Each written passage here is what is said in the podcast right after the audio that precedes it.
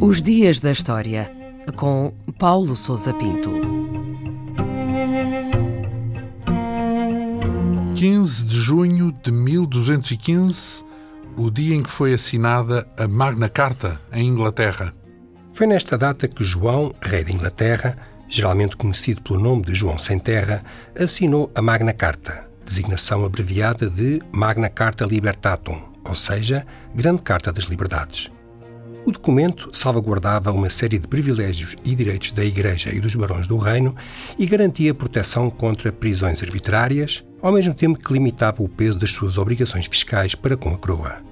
Na prática, tratava-se de um conjunto de disposições que limitava o poder do rei perante as altas figuras da nobreza.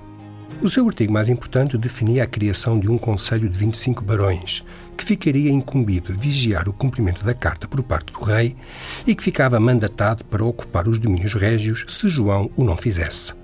A Magna Carta foi redigida pelo arcebispo de Cantuária como forma de sanar o conflito que então existia entre o rei e a nobreza e foi assinada em Runnymede, nos arredores de Londres, que naquela época constituía uma espécie de território neutro entre as duas partes. E quais eram as razões desse conflito entre o rei e a nobreza? O reinado de João foi marcado por uma grande turbulência política e por uma sucessão de conflitos com os principais barões do reino. A sua ascensão ao trono, em 1199, ocorreu após a morte do seu irmão Ricardo, chamado Coração de Leão, contra quem João conspirou quando este esteve ausente na Terceira Cruzada. Uma série de derrotas militares contra Filipe II de França conduziram à perda do Ducado da Normandia e de outras possessões em território francês.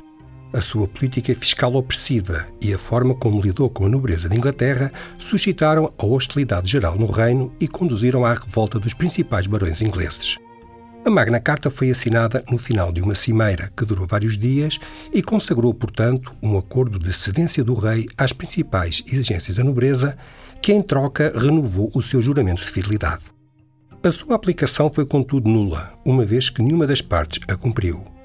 João apelou ao Papa Inocêncio III, que a declarou inválida. O rei morreu no ano seguinte e a Inglaterra mergulhou no período de guerra civil chamado de Guerra dos Barões. E qual é a importância que podemos atribuir a prazo até a este documento conhecido como Magna Carta? Apesar de não ter tido efeitos práticos como o acordo de paz, a Magna Carta abriu um precedente nas relações entre o poder régio e a nobreza que veio a ter um impacto importante na história da Inglaterra. Diversos monarcas assumiram o compromisso de respeitá-la como forma de garantir a lealdade dos principais nobres e o documento passou a ser frequentemente evocado como forma de vincular o poder régio ao respeito por garantias e direitos ali consagrados. Mais tarde, a Magna Carta foi utilizada por diversos juristas como meio de limitar as pretensões dos reis de Inglaterra ao poder absoluto e de contestar a teoria que defendia o direito divino da realeza ficou, portanto, consagrada na tradição como símbolo da proteção das liberdades dos cidadãos e inspirou diretamente a Constituição norte-americana.